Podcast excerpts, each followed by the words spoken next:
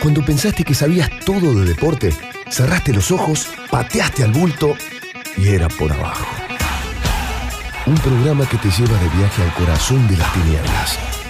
Dos horas en la esencia del deporte.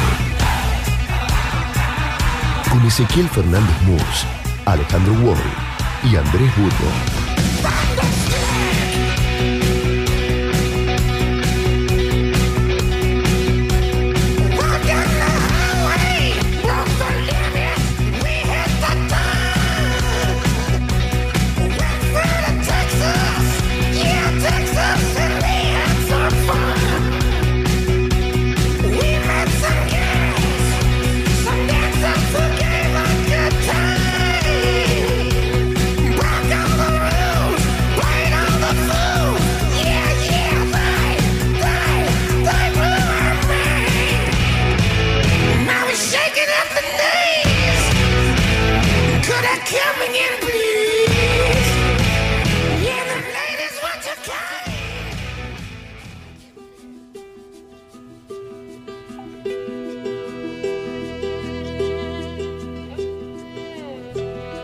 Osvaldo Ardiles volvió no muy convencido a Tottenham Hotspur en 1983.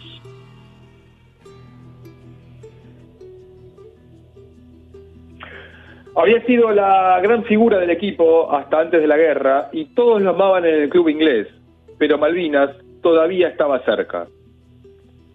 En la cancha del Southampton era abucheado cada vez que tocaba la pelota.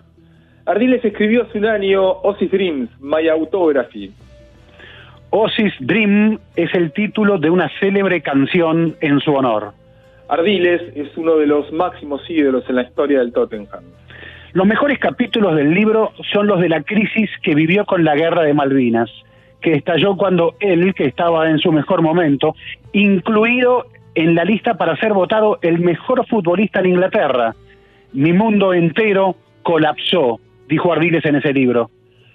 Tras una pobrísima temporada presta con el Paris Saint-Germain de Francia, Ardiles, ya pasada la locura bélica, aceptó volver al Tottenham, pero Malvinas había marcado un quiebre. No sirvió el trabajo del psicólogo John Sayers, que le había contratado el club. El primer teniente José Leónidas Ardiles había muerto el 1 de mayo de 1982 en las Malvinas. Su avión Dagger C-433, según registros oficiales de la Fuerza Aérea Argentina, fue derribado por el Sea Harrier inglés piloteado por Bertie Penfold. José, el primo de Ozzy, tenía 27 años. Fue ascendido a capitán. Su padre, tío Osvaldo Ardiles, pasó largo tiempo buscando precisiones. Creyó que José podía estar vivo, hasta que un piloto británico, autorizado por su Ministerio de Defensa, le notificó que eso era imposible. Le contó que él mismo hizo explotar el Dagger en el, auténtico, en el Atlántico Sur. Ricardo Villa era compañero de Ardiles en el Tottenham. Fueron los dos primeros extranjeros que arribaron cuando el fútbol inglés decidió reabrir sus fronteras a jugadores foráneos. Ricky, no obstante la guerra, sí estaba listo para jugar por segundo año consecutivo la final de la FA Cup, pero tampoco lo hizo. No era conveniente que si Tottenham ganaba, la princesa Ana le entregara la medalla a un argentino en Wembley. Ardiles no jugó esa final porque, como estaba previsto antes de Malvinas, debía incorporarse a la selección argentina para el Mundial de España. Recuerdo haber escrito en el avión, en una vieja máquina Olivetti letera, sobre la extraña sensación de viajar a cubrir a un mundial con el país en guerra. El artículo jamás fue publicado. La selección campeona del 78, más Diego Maradona, Ramón Díaz y Jorge Valdano, partió a ese Mundial de España creyendo que retendría el título y que la Argentina iba ganando la guerra de Malvinas. Lo decían José Gómez Fuentes por ATC, el viejo Canal 7, las tapas de la revista Gente, el periodista Nicolás Cansanseu, desde las islas, y los partes militares que, bajo censura previa, reproducían fielmente los diarios. Si quieren venir, que vengan, les presentaremos batalla, gritaba desde los balcones de la Casa Rosada el dictador Leopoldo Fortunato Galtieri, aclamado por la multitud. La AFA llamó al torneo metropolitano 82 Soberanía Argentina en las Islas Malvinas. En los estadios se quemaban banderas inglesas. El que no salta es un inglés. Los relatos del Mundial no mencionaban a Inglaterra por su nombre. Avanza el equipo de camiseta blanca. En su pozo de combate, hambriento y muerto de frío, el soldado Edgardo Esteban, que un año antes había ido al concierto de Queen en la cancha de Vélez y vio a Diego Maradona compartiendo escenario con Freddie Mercury, quiso escuchar el debut de la Argentina en España 82. Debutan los campeones, hoy es un día histórico, dijo el relator, el gordo Muñoz, por Radio Rivadavia. Nosotros nos estábamos matando en las Malvinas y el gordo Muñoz decía que era un día histórico para la nación. Pensó el colimba Rodolfo Carrizo, una onda expansiva hizo volar metro y medio a Esteban. Marcelo Rosasco, periodista, escuchó el gol de Bélgica en pleno combate cuerpo a cuerpo en Monte Longdon. El 14, el día 14, Esteban y otros soldados, hartos de sus oficiales, comieron gallinas robadas y jugaron un picado con los cascos de postes, una escena que está reflejada en el film Iluminados por el Fuego. Para el partido siguiente, Argentina le ganó 4 a 1 a Hungría. Los soldados argentinos ya estaban prisioneros en el buque británico Canberra. Se excitaron tanto cuando por el altavoz se informó el 4 a 1 contra Hungría, anotado en una pizarra, que los británicos, los soldados británicos, apuntaron con sus armas creyendo que se trataba de una sublevación. Las Malvinas eran otra vez las Falklands. La guerra mató a 746 soldados argentinos y 255 británicos, sin contar los cientos de suicidios posteriores. La dictadura, esta vez sin triunfo mundialista, cayó al año siguiente. Margaret Thatcher ganó cuatro años más como gobernadora, como presidenta inglesa. Esteban siempre recuerda que a su vuelta a Morón solo le esperaron su madre y un perro que ladraba. El deporte ni refleja ni reproduce la relación compleja entre Argentina e Inglaterra. Tal vez solo la complementa. Este fue un fragmento del texto 2 de abril de Ezequiel Fernández Murs para el diario La Nación.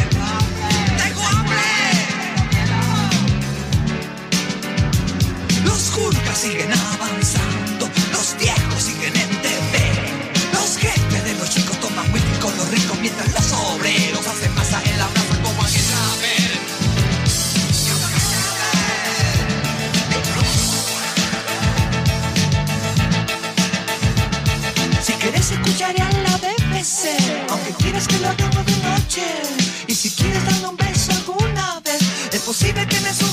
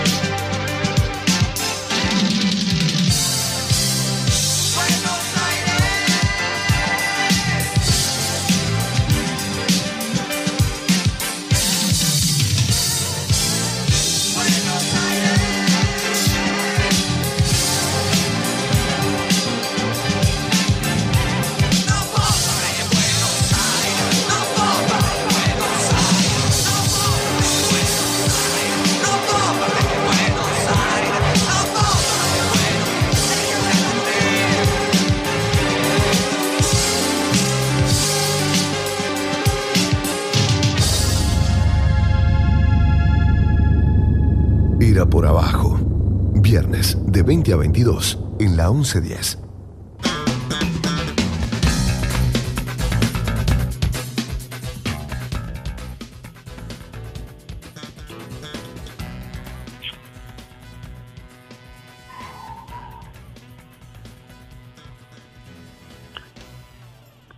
Y buenas noches, estimados Alejandro Bol, Andrés Burgo, retomamos Era por abajo. Hola.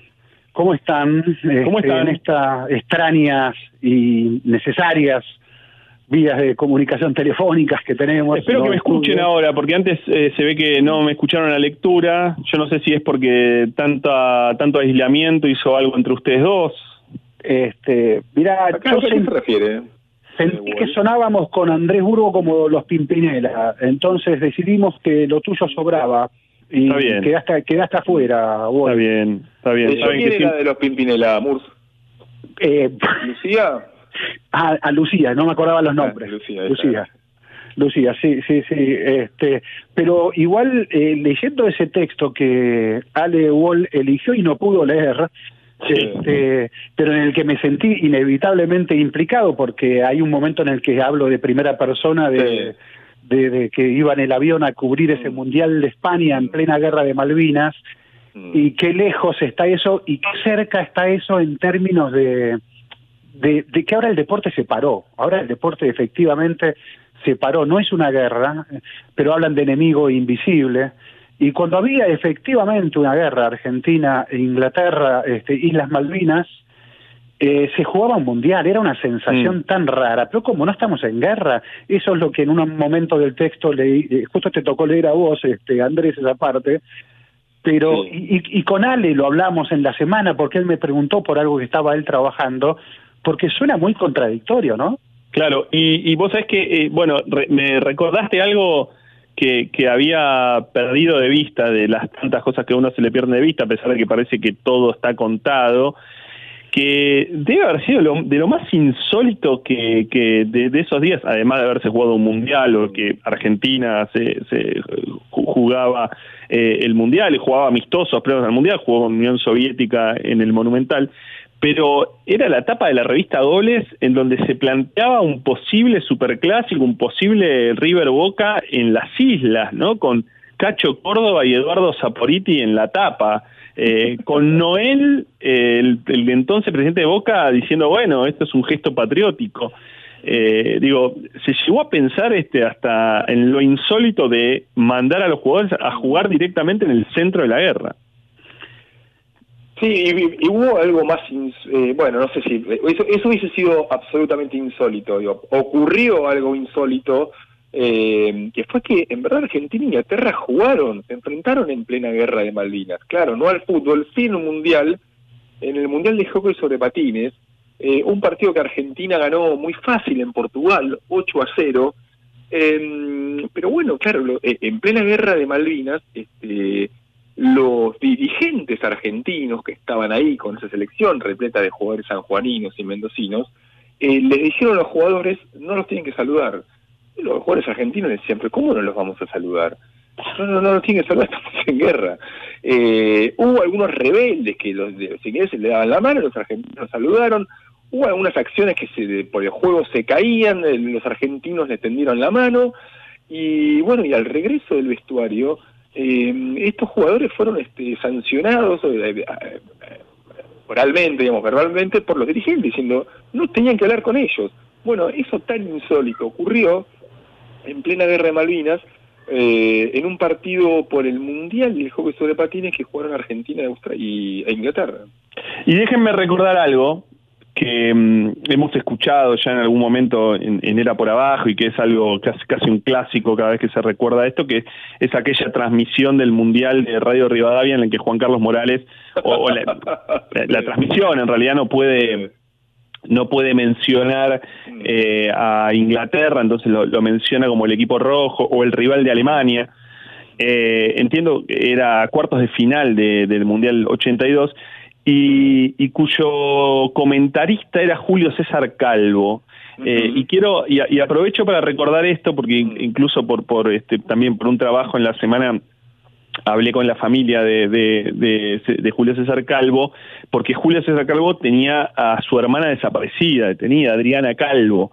Eh, y, y, bueno, lo paradójico de tener que estar ahí, en ese lugar, eh, y, y la reivindicación también porque me consta y la familia también que, que Calvo desde ese lugar, incluso eh, trabajando con el gordo Muñoz, intentó hacer todo lo posible por su hermana y bueno, luego fue incluso uno de los testigos en los juicios eh, por la memoria.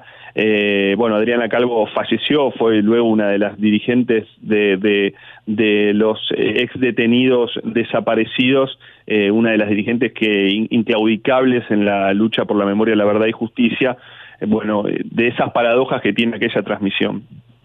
Y si mal, si, si la memoria no me traiciona, eh, creo que Juan Carlos Morales sobre el final se le escapó un Inglaterra, ¿no? No, un Eh. piratas, un pirata. Ah, pi- piratas.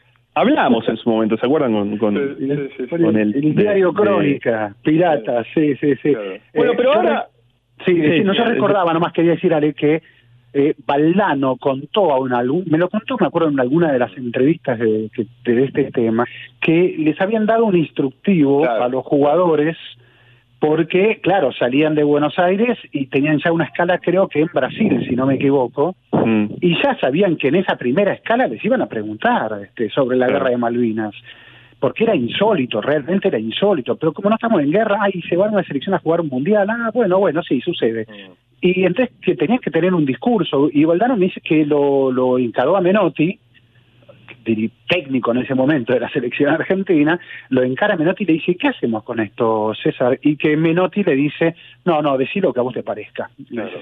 Eh, claro, Este- tampoco, tampoco, disculpen, tampoco eran muchas, es que digo, estábamos en dictadura todavía, Claro. y es más, esa guerra de Malvinas es Mm. casi casi la derrota en Malvinas, es casi casi como el inicio de la debacle de la dictadura, ¿no? Sí, Claro. sí, la, la- la respuesta textual de Menotti, porque justo estaba, estaba leyendo, es nada es más eh, de Menotti a Valdano, nada es más importante de lo que diga su conciencia, así que conteste lo que crea conveniente. Eh, y más allá de que lo- los periodistas solemos citar a, mm, a De Felipe como, como el, el principal futbolista soldado, o, en todo caso también a, Luis Escobedo, en verdad hubo más de 10 ahí. Hubo, claro, hubo muchachos que después de, de Malvinas no este, con ese con, con esa revolución que tenés en el cuerpo y en la cabeza de participar en una guerra, sus carreras quedaron truncas, pero otros siguieron jugando en el ascenso, así que bueno, simplemente eh, nombrar a, a Rebasti, a Javier Dólar, a Gustavo de Luca, que bueno, después jugó en Colo Colo, le hizo una buena carrera, Juan Colombo, que jugó en Estudiantes, Sergio Pantano, que salió campeón de la CEN de Escalada, Héctor Cuseli, un mediocampista de tercera de San Lorenzo, eh, bueno, el propio Edgardo Esteban, que había tenido experiencia en las inferiores de San Lorenzo y, Argentinos, Carlos Petruzzi, un arquero de las eh, juveniles de Rosario Central, bueno, todos ellos, Julio Vázquez, un jugador de, la D, de Centro Español, bueno, todos ellos fueron algunos de los futbolistas soldados,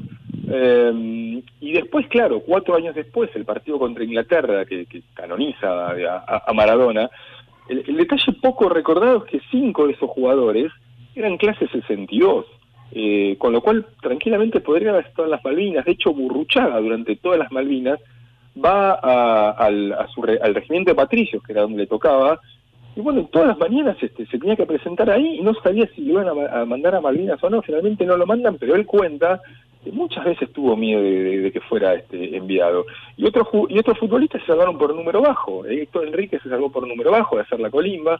El Checho Batista también. Bueno, si no, tranquilamente pudieran haber estado en Malvinas ellos. Eh, amigos, no, eh, esta vez eh, el, el deporte está cerrado, hasta nuevo aviso, cerrado por pandemia. Eh, en, aquel, en aquellos días de Malvinas, hace 38 años, eh, había fútbol, había deporte, como ustedes están contando y como recordamos en este arranque de Era por Abajo, pero también lo que había eran 24 horas eh, por Malvinas, donde han participado jugadores de la selección y otros deportistas. Y este fin de semana vamos a tener el Teletón porque, claro, los medios nunca se pierden situaciones como esta. Estimados, eh, cerramos esta primera bloque de Era por Abajo y si quieren pasamos a una entrevista que de- estamos con un entrevistado en línea.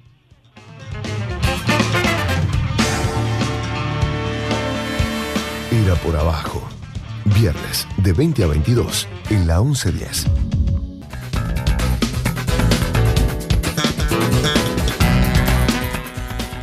Y si iniciamos, era por abajo recordando el aniversario de Malvinas y diciendo que en plena guerra de Malvinas Argentina iba a jugar un mundial y ese mundial era en España, justamente, año 82. Estamos comunicados ahora con España, pero el deporte ahora sí está parado. Eh, es más, eh, la Villa Olímpica, que en pocos meses tenía que comenzar a albergar a 11.000, 12.000 atletas de más de 200 países, en estos momentos está siendo debatido si esa Villa Olímpica pasará a albergar a enfermos de coronavirus. Eh, tal es el panorama actual. ¿Qué es el deporte en estos tiempos? ¿Qué es para los deportistas olímpicos eso? Algo de esto nos intentará ayudar a entender Manolo Cadenas. Manolo Cadenas es el entrenador de la selección argentina de handball, clasificada para los Juegos Olímpicos de Tokio, que ya no serán de 2020, sino de 2021, si este mundo lo permite. Eh, buenas noches, Manolo Ezequiel Fernández Murte, saluda aquí con Alejandro Wall y Andrés Burgo en Era por Abajo y muchas gracias por atendernos allí en la medianoche española. Hola, ¿qué tal? Buenas noches. Un fuerte abrazo para todos. Encantado. Buenas noches. Bueno, eh, decíamos en la introducción que sí, en el, en el 82 justamente estábamos hablando de España porque cumplíamos ese aniversario de guerra de Malvinas y, y- y jugaba una selección argentina un mundial en España y que ahora efectivamente el deporte está parado por completo. Qué sensación extraña para el deportista, imagino yo, sentirse tan casi tan tan relegado, ¿no?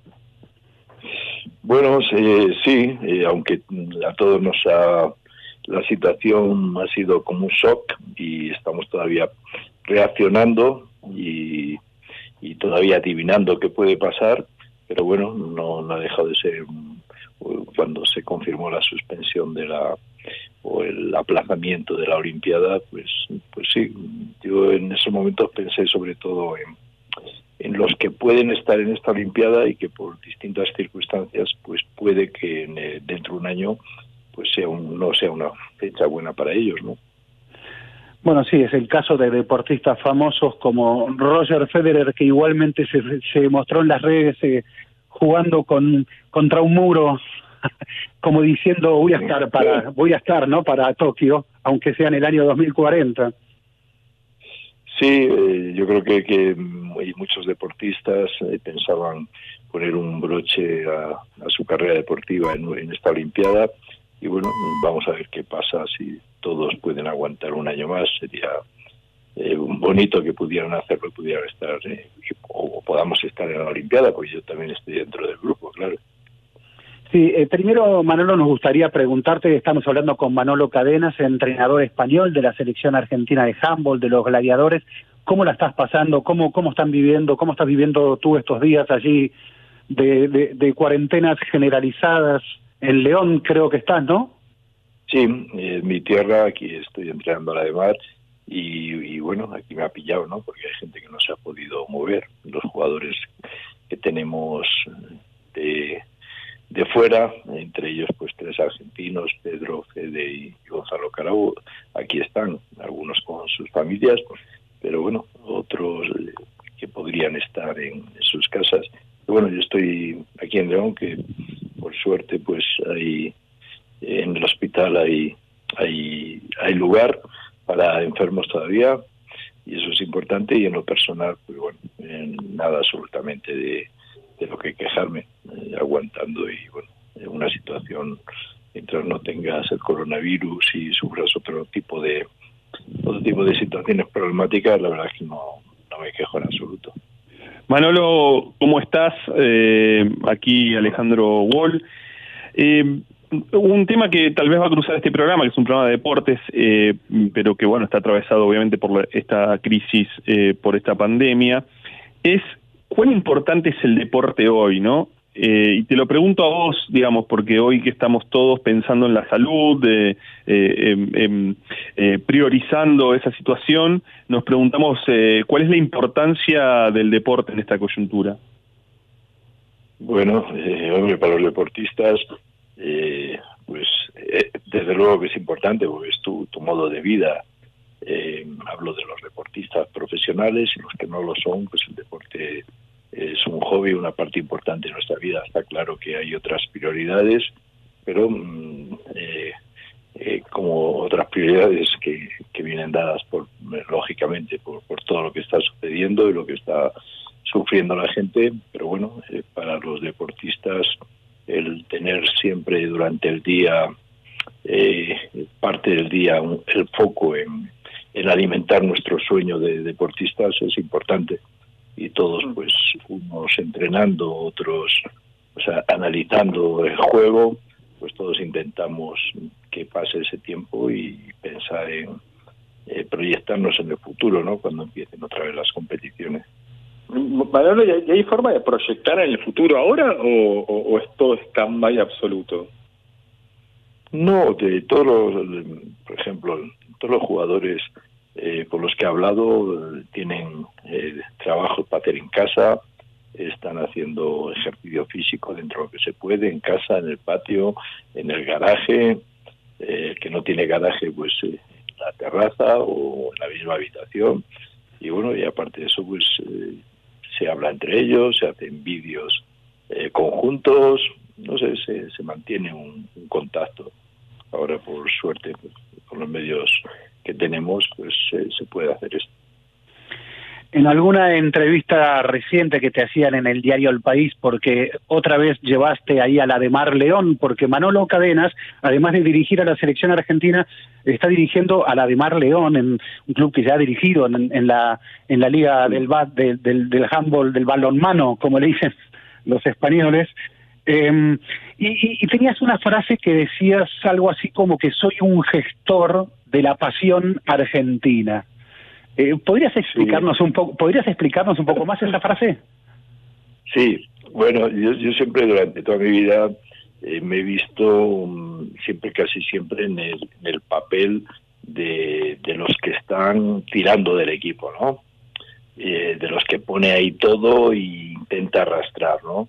Entonces, cuando esa sensación que he tenido siempre, eh, pues sufrió un cambio cuando, especialmente cuando estábamos eh, jugando en la clasificación olímpica eh, para ir a, Tokio, ahí en, en Perú, en Lima, eh, en un momento determinado me di cuenta de que, de que bueno, que los jugadores ponían algo más que, que de lo que yo tenía en algunos aspectos y bueno, eh, entendí que era pues mm, son argentinos, yo vengo de fuera, solo llevo tres años, eh, tienen la selección en el corazón, eh, saben mejor que yo lo, que significa eh, ir a una Olimpiada, yo no he ido a ninguna, y entonces en ese momento digo, joder, qué bien estar aquí gestionando eh, esa agresividad, esa intensidad y sobre todo esa pasión, ¿no? De ahí, de ahí vino esa, esa reflexión hecha in situ. ¿Y con qué, con qué sorpresa te llevaste en esa administración, Manolo? bueno, de que, de que todos estaban súper motivados. O sea, tuve una sensación, la verdad, buenísima, ¿no? Eh, siempre pues te quedas como entrenador a veces preocupado si, si no estamos dando todo lo que tenemos como deportistas. Entonces eh, fue una liberación eh, para mí personalmente saber que, que, todos estaban eh, al 100%, ¿no? que todos iban a poner todo lo que son, que se iban a expresar en el campo, iban a expresar todo lo que tienen y el deseo de estar en la Olimpiada. Entonces, bueno, me, eso me, me tranquilizó y me, me hizo estar, digamos, eh, eh, más eh, menos intenso en, lo- en la dirección y más pendiente de- de- del juego. Otras veces parece que muchas veces estás pidiendo garra, intensidad, coraje y, vi que bueno que ellos ponían todo y que solo había que dirigir como entrenador. En- eh, dentro de esos jugadores eh, te toca dirigir a Diego Simonet. Eh, lo pones, bueno, por supuesto por encima digo de- del resto, pero ¿cómo, cómo, cómo manejas esa, a, ese talento dentro de un colectivo? ¿no? ¿Cómo, cómo, ¿Cómo trabajas con ese talento dentro de ese colectivo? Bueno, lo bueno de, los grandes talentos es que no hay, no hay que hacer más que, que, que ponerles, ¿no? que dejarles.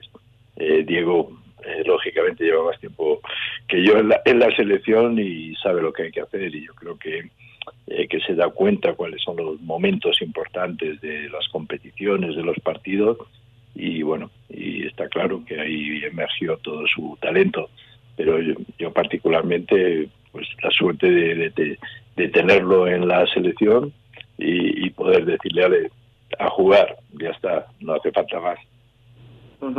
Eh, ¿Y cómo gestionas ahora eh, eh, en un grupo en llamas por la por la in- in- inminencia, digamos, de los Juegos Olímpicos? Y de repente, claro, todo eso se enfría, digamos, y, y- y pasa de acá de un año. Eh, y, imagino que baja la intensidad también del plantel. Eh, ¿Cómo haces para, para reactivar esa llama que, bueno, que hoy parece lejana, no? Bueno, eh, todavía todavía nada, estamos eh, como encajando ¿no? el golpe.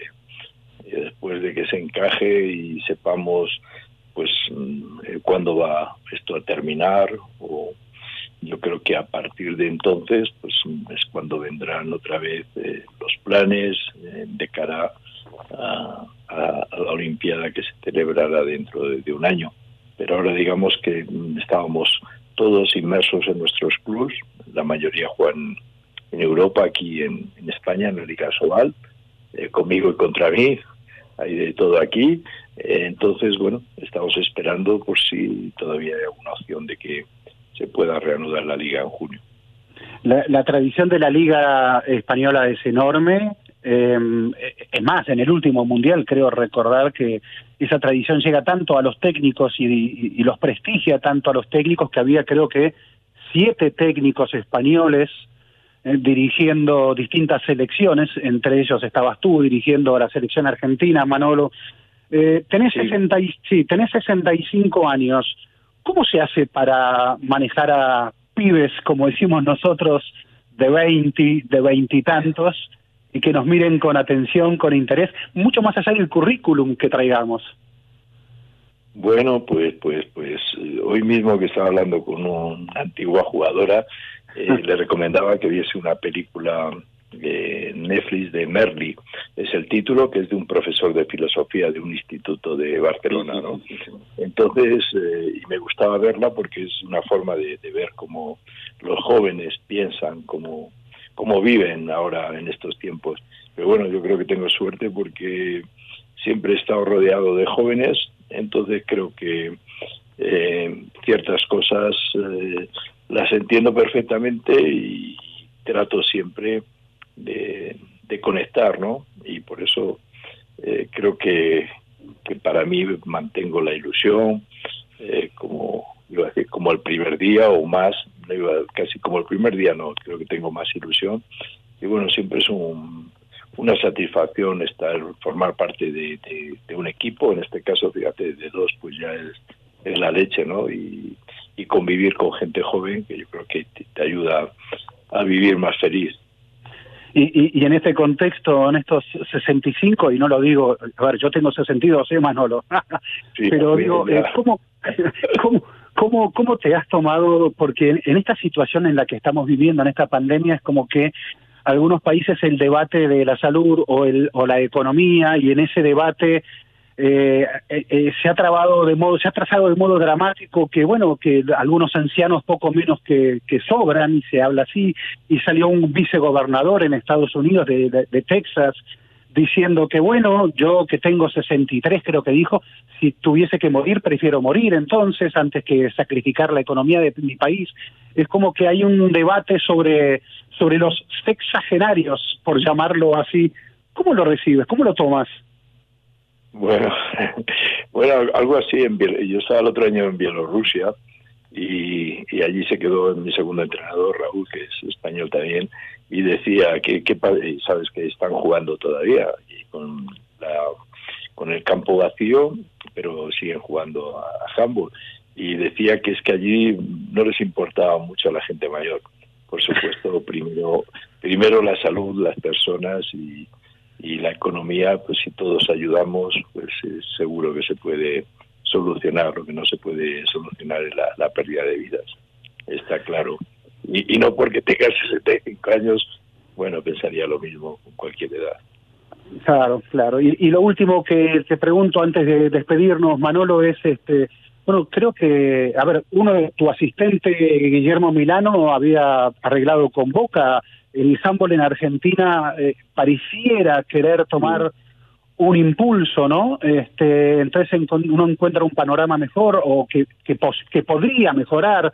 Eh, tu contrato como técnico de la selección argentina creo que terminaba para Tokio, ¿no? Este 2020. Sí, Tokio, sí, ¿cómo, sí. ¿Cómo está la situación? Bueno, pues no, no hemos hablado, pero bueno, siempre ha habido una, una situación de, de plena confianza y no hemos hablado, habrá que esperar a ver cómo va esto, pero bueno, lo normal es que, que, que sigamos hasta, hasta Tokio 2021. Claro. Te agradecemos muchísimo, Manolo Cadenas, técnico español de la selección argentina de handball, clasificada para los Juegos de Tokio. Te agradecemos mucho esta charla con Era por abajo. Igualmente, un placer. Hasta luego. Adiós.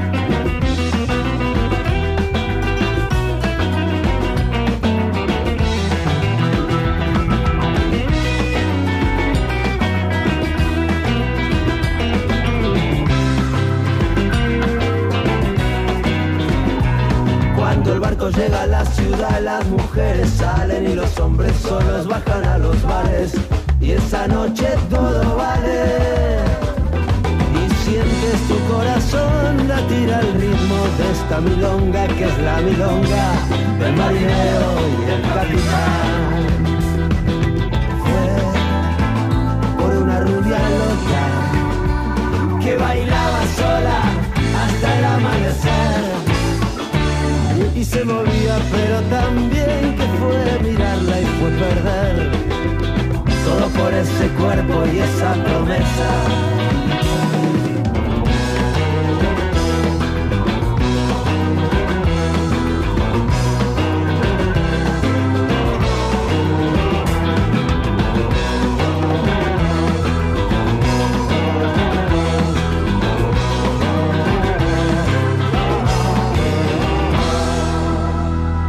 Por abajo.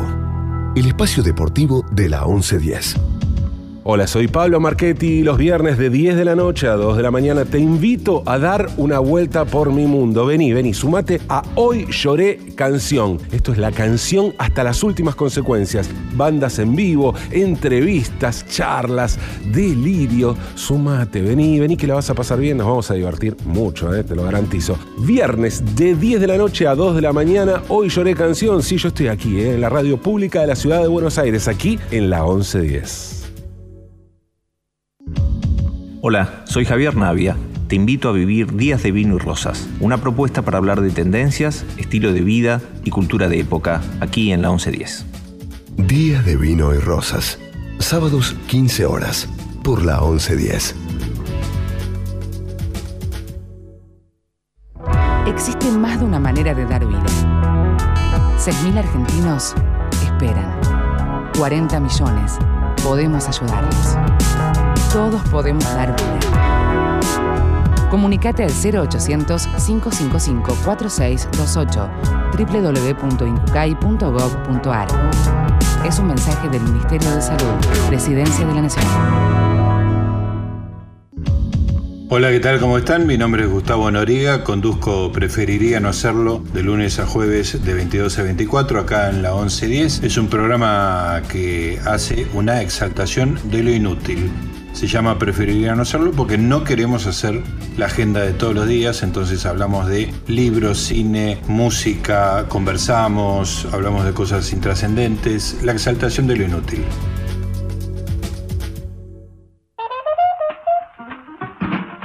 La mayoría de los jóvenes entre los 20 y 24 años son solteros.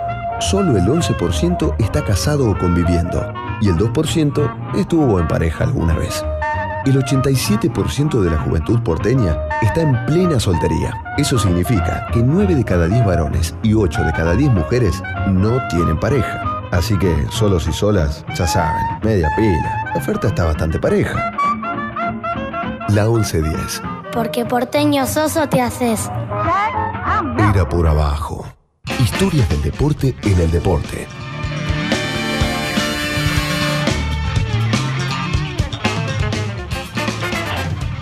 Retomamos, estimados en Era por abajo, eh, y qué, qué debate está el deporte que no hay no tiene deporte, porque claro, es cómo vuelve, pero si nadie sabe cómo vuelve, la- eh, uno lee lo que va sucediendo y ve cómo cada país va atajando penales, por llamarlo, por usar, utilizar alguna metáfora futbolera, inclusive aquí mismo eh, veíamos, veníamos como, como que qué bien la estamos piloteando. Y hoy tuvimos un día realmente con imágenes tremendas de, una tontera, algo que lo vimos todos, ¿no? Lo- cómo los jubilados fueron enviados a, cobrar de la manera que fueron enviados a cobrar, con todo ese desorden y como que sí, todo un trabajo pareció que, que, fue en vano, ¿no? Esa sensación de, de, de incertidumbre que genera todo esto eh, y cómo no va a estar el deporte metido en medio de esa incertidumbre, ¿no? Sí, bueno, eh, de hecho, esta semana eh, en, en Europa, bueno, hubo dos, eh, dos eh, eh, reuniones importantes. Aquí la Conmebol hizo por, también por teleconferencia eh, su reunión, la UEFA hizo lo propio. Infantino interviniendo en ambos lugares porque la FIFA promete lo que los medios, por lo menos el New York Times llamó el plan Marshall. Me parece un poco grandilocuente, muy a la medida de Gianni Infantino eso, ese bosque, ¿no? Que te gustan esas cuestiones, digo, un plan Marshall que habla de 27 mil aproximadamente eh, millones de, de dólares para inyectar eh, en, bueno, en las distintas federaciones para hacer frente a una industria que va a estar parada por lo menos hasta julio, agosto, eh, y con eh, estadios sin público eh, y recién en septiembre para poder retomar la, lo, lo que sería el calendario de, de selecciones. No, no está, no está planteado una, un retorno del fútbol eh, a, a corto plazo en ningún caso. Eh, aprovecho sí eh, la, mención que haces a lo que sucedió hoy con los jubilados, más allá de que deja de ser este un tema de deportes, que bueno, eh, imagínate poner a toda una población en situación de riesgo a cobrar su jubilación o aquellos que tenían que cobrar eh, las asignaciones y demás, los expone a, bueno, a posibles o eventuales contagios y, y aquí hemos recordado muchas veces aquel Atalanta-Valencia que se jugó en, en plena eh, en plena explosión de la pandemia en, en Italia y que hizo que gente fuera desde Bérgamo, miles de, de hinchas del Atalanta fueran desde Bérgamo hasta, hasta Milán para ver un partido de fútbol o propio los hinchas de Valencia que viajaron hasta Milán también, donde ya todo se había desbordado y eso algunos llaman la zona cero. Bueno, esperemos que después de lo que se viene haciendo en el último tiempo, una cuarentena, sin clases, tratando de restringir la circulación, lo que sucedió hoy, mm, bueno, eh, que sea lo menos eh, eh, lesivo posible para, para el resto.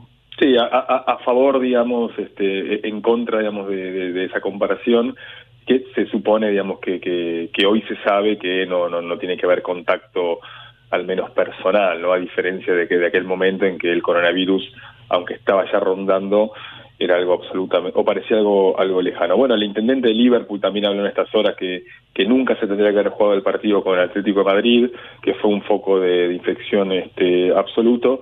Y bueno, es cierto, Ale, digamos, que no, no sabemos cómo, cómo va a seguir esto. Importa poco, la verdad, ahora, viste que hay de, todo el tiempo este un, un rumor le, le al otro. El de estas horas es que eh, la, mm, las ligas europeas quieren cerrar la temporada en curso, porque claro, para que empiece la Bélgica ya lo hizo. Bueno, eh, eh, eh, me está sorprendiendo, digamos, lo, lo hizo con, con los resultados en, hasta ahora. Sí, sí, le dio, le dio, entiendo que Bélgica le dio el título al Brujas. Bueno. Hay algún reclamo eh, de otros clubes que están pidiéndole a la federación que revea esa decisión. Están están en pleno debate. ¿Cómo se define? ¿Cómo se define esto, no? Bueno, hoy, hoy me contaban justo que, mm, que lo que quieren hacer es un cierre relámpago en Inglaterra y en España de, de fútbol sin, sin gente en las tribunas para terminar lo más rápido posible esta temporada y comenzar la siguiente. Pero claro, la verdad es que falta mucho, digamos. Sí. Sí, falta, a ver, eh, sé yo, Déjame, eh, este, déjame, sí. déjame, déjame precisar lo de, si me permitís, déjame precisar lo de Bélgica para que no quede ahí en el aire, pero efectivamente la, la, la, eh, la Bé- Bélgica, la, la Federación eh, declaró campeón al Brujas, eh, pero tiene eh, no solamente los reclamos del resto de los clubes, sino incluso el reclamo de la propia UEFA, ¿sí? que, que, que le, le impone, bueno, que no es este, no es aconsejable dar por terminadas las ligas, por lo menos por ahora. Sí, el debate es inevitable porque están percibiendo esto que ustedes decían. El tema que hablaremos en algunos minutos con alguna entrevista de los salarios de los jugadores. Eh, Mm. En Inglaterra pasó algo eh, tremendo que fue que el ministro de Salud, Matt Hancock, eh, habló en términos críticos de los jugadores que todavía no habían aceptado reducirse salario y lo comparó con, claro, tenemos los médicos que están dejando sus vidas atendiendo a enfermos y millonarios jugadores de la Premier League que discuten aún y no han resuelto aún que si se, cómo se rebajan los salarios. Y esto provocó una gran polémica porque en un momento se dijo es una forma que utiliza la política en, en Gran Bretaña para desviar el foco de atención porque están ellos apuntados por la imprevisión con la que están avanzando en, en la crisis. Claro. Eh, los gobiernos están, como te dije, antajando penales, que la mascarilla sí, que la, el barbijo no, que cuarentena sí, que cuarentena no, que entonces el ministro de Salud, eh, y voy al caso de Brasil, sí, que el presidente Bolsonaro dice que no. Eh, hay una situación de tanta incertidumbre en cómo seguir resolviendo la que, y lo vemos esto, eh, que entonces esto, ¿cómo le vamos a pedir al deporte eh, claridad en medio de una crisis que no se sabe cómo va a seguir avanzando? Exacto, exacto. Bueno, eh, aquí eh, tenemos, eh, por lo menos públicamente, el, el primer club que anunció una, una quita eh, una, en acuerdo con los jugadores fue Racing, digo públicamente, porque quizás haya otros acuerdos. Eh, no quiso, Racing hoy no quiso eh, em, definir de cuánto era la quita. Yo sospecho que no quiso eh, contar públicamente porque, bueno, otros equipos, o condiciona a otros equipos, o, o- o quién sabe, pero sé que esa negociación que llevaron adelante no con Lisandro López, la llevaron adelante con Chelo Díaz, uno de los que negoció esta cuestión o que por lo menos este, planteó a los dirigentes, eh, pero entiendo que es del 30%. Lo que eh, hay que ver, y no, no, no he podido de- determinarlo, es si tiene algún tipo de cláusula de reintegro, ¿no? En caso de que esto eh, se rearme, me parece muy difícil. Creo, creo que lo- los eh, equipos de fútbol van a perder mucho dinero en este tiempo y, y, y a- y atentos a lo que va a ser el mercado de pases, además. Sí, claramente. Y lo, lo que están no solo perdiendo mucho dinero y, y mucho tiempo, bueno, son los hinchas este, de- del DIM, ¿no? Que están dando vueltas por Argentina. No son los únicos, porque eh, en Chile está ocurriendo lo mismo con, con hinchas del de la América de Cali, que habían, y me- me río, digamos, por porque es una situación como, como eh, absolutamente increíble. Bueno, lo mismo pasa en Chile con unos hinchas del, del América de Cali. Evidentemente yo no lo sabía, pero los hinchas colombianos tienen eh, este hábito de viajar en colectivo, recorrer todo el continente en colectivo, incluso para ver partidos de primera ronda. Eh, los hinchas eh, del América de Cali se ganaron el, el- el aprecio de, la gente de Iquique, en el norte de Chile, eh, porque bueno, se dedicaron a, a ayudar a los campesinos de la zona y están, este, están ayudando a, a, a- a las plantaciones. Eh, eh, los, los barras colombianos, los hinchas colombianos, Sí. bueno, que, que, que vinieron para el partido el 10 de marzo acá contra Boca, les queda un largo, un largo rato y bueno, muchos de ellos encima están indocumentados. Yo no, no digo que, que, preveo un, este, un documental ahí, porque este- está claro que en este momento debe haber este, millones de documentalistas y cineastas este, eh, pre- previendo algún tipo de, de película, documental después del coronavirus. Pero es una situación realmente insólita cómo los mandan de un lado para el otro. Sí. Bueno, ¿sabes que hay, eh, eh, Burgos, ¿sabes que hay, hay una pareja de hinchas eh, de Racing que eh, había viajado a Mérida para ir a ver el, el debut de Racing en la, en la Copa Libertadores, o la- el, el debut de Racing Ajá. eh, en, en, por lo menos en este en el exterior eh, y había viajado y quedó parado ¿ah? que, que- quedó parado por el cierre de las fronteras eh, Adrián Tevere y Evelyn, Evelyn Saldaño una pareja de hinchas que eh, bueno le- le- las, aga- las agarró en Mérida eh, el club de Racing anunció que eh, les estaba dando eh, ayuda por lo menos para tener insumos alojamiento y cobertura médica eh, mientras tengan que mantenerse ahí. Como se ve, no afecta solo a federaciones internacionales, a federaciones nacionales, a clubes, a hinchas y a jugadores. Y de jugadores creo que a la vuelta del informativo eh, vamos a tener, esperemos, una charla para, para debatir esta cuestión. ¿Cómo, cómo, cómo, ¿Cómo reacomodan los jugadores su situación y cómo es reacomodarlo para un jugador de nivel, un jugador millonario, y para un jugador que no lo es. Estimados,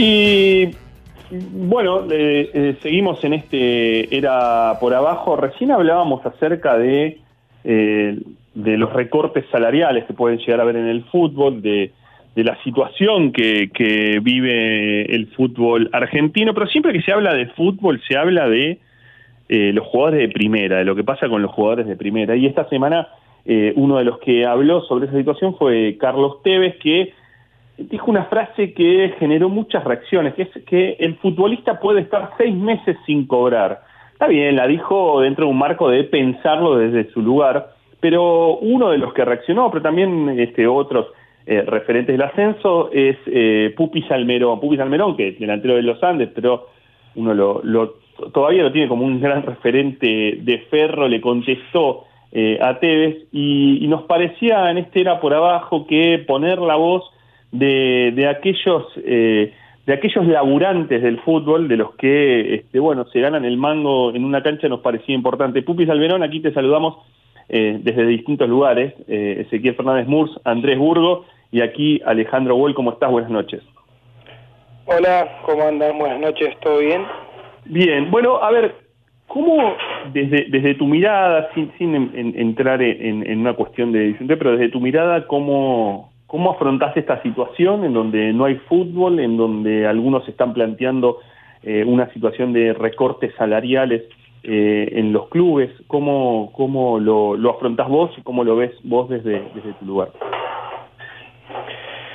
Y mira, primero eh, preocupante un poco por, por por lo que se va a venir, un poquito de, de incertidumbre también.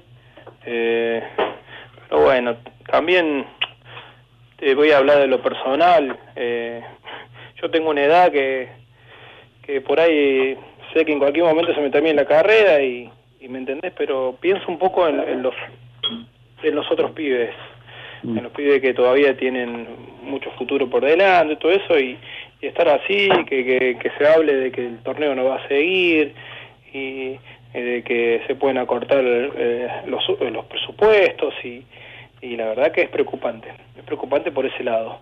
Y yo la verdad que en este momento estoy poniendo por eh, la salud, ¿no? La salud y la seguridad de, de mi familia. Y Pupi Ezequiel Fernández Mur te saluda. Y con, bien, gracias. Con los compañeros, ¿qué, ¿qué se va hablando? ¿Cómo la van remando la situación? Y ahí estamos, estamos continuamente hablando porque, eh, no, bueno, nada, tenemos la obligación de, de entrenar, así que, que estamos continuamente ahí en el grupo eh, hablando con el profe para, para pasar los, los trabajos que, que se hacen y los que tenemos que hacer, y entonces, y se, se, se, se habla del tema, se pregunta si alguien sabe algo, si escucharon algo, pero bueno, estamos todos en la misma porque no se sabe nada, ¿no? No se sabe lo que va a pasar y estamos en el día a día con esto. Y sí, sí, hay mucho, mucho, eh, como te dije recién, y mucha incertidumbre con lo que va a pasar y, y aparte con el tema económico que, que está, yo creo que es la primer, eh, la primer eh, preocupación de todos porque se está complicando eh, vivir el día a día. Y, ahí incluís también a, lo- a los clubes, vos entenderías, digamos, no sé si hablaste con los dirigentes de ese tema en, estas horas, no sé si hablaron con, con el sindicato, eh, eh, entenderías ahí que, mm, que el club te diga, mira, bueno, los socios no nos están pagando, la televisión no nos están pagando, ¿entenderías ese em, ese tipo de diálogo, de inicio de- de conversación con los dirigentes? Sí, sí, yo no hablo directamente con, con ningún dirigente porque por ahí eh, los que más contacto tienen son eh, Franco Pepino y, y, Alejandro Noriega, ¿no? Y después Diego Galeano, ahí que son los chicos que están de antes. Pero, pero sí, es entendible, es entendible también de la gente del club, de lo que te puedan llegar a decir, porque eh, los clubes, no voy a hablar en general, eh, no están generando nada. Y si, y si hay, hay clubes que, que tienen problemas económicos, entonces imagínate que no, no se juega un partido de fútbol, que por ahí de local eh, entra alguna platita, eh, ¿me entendés? Entonces también es entendible que te digan eh, que no tienen recursos o no tienen plata, y, y es entendible también y, y es preocupante porque eh, de ahí de la mano viene todo, ¿no? Y yo sé que hay compañeros míos que, que tienen por ahí un sueldo mínimo o, o un poco más y, y están con el día a día.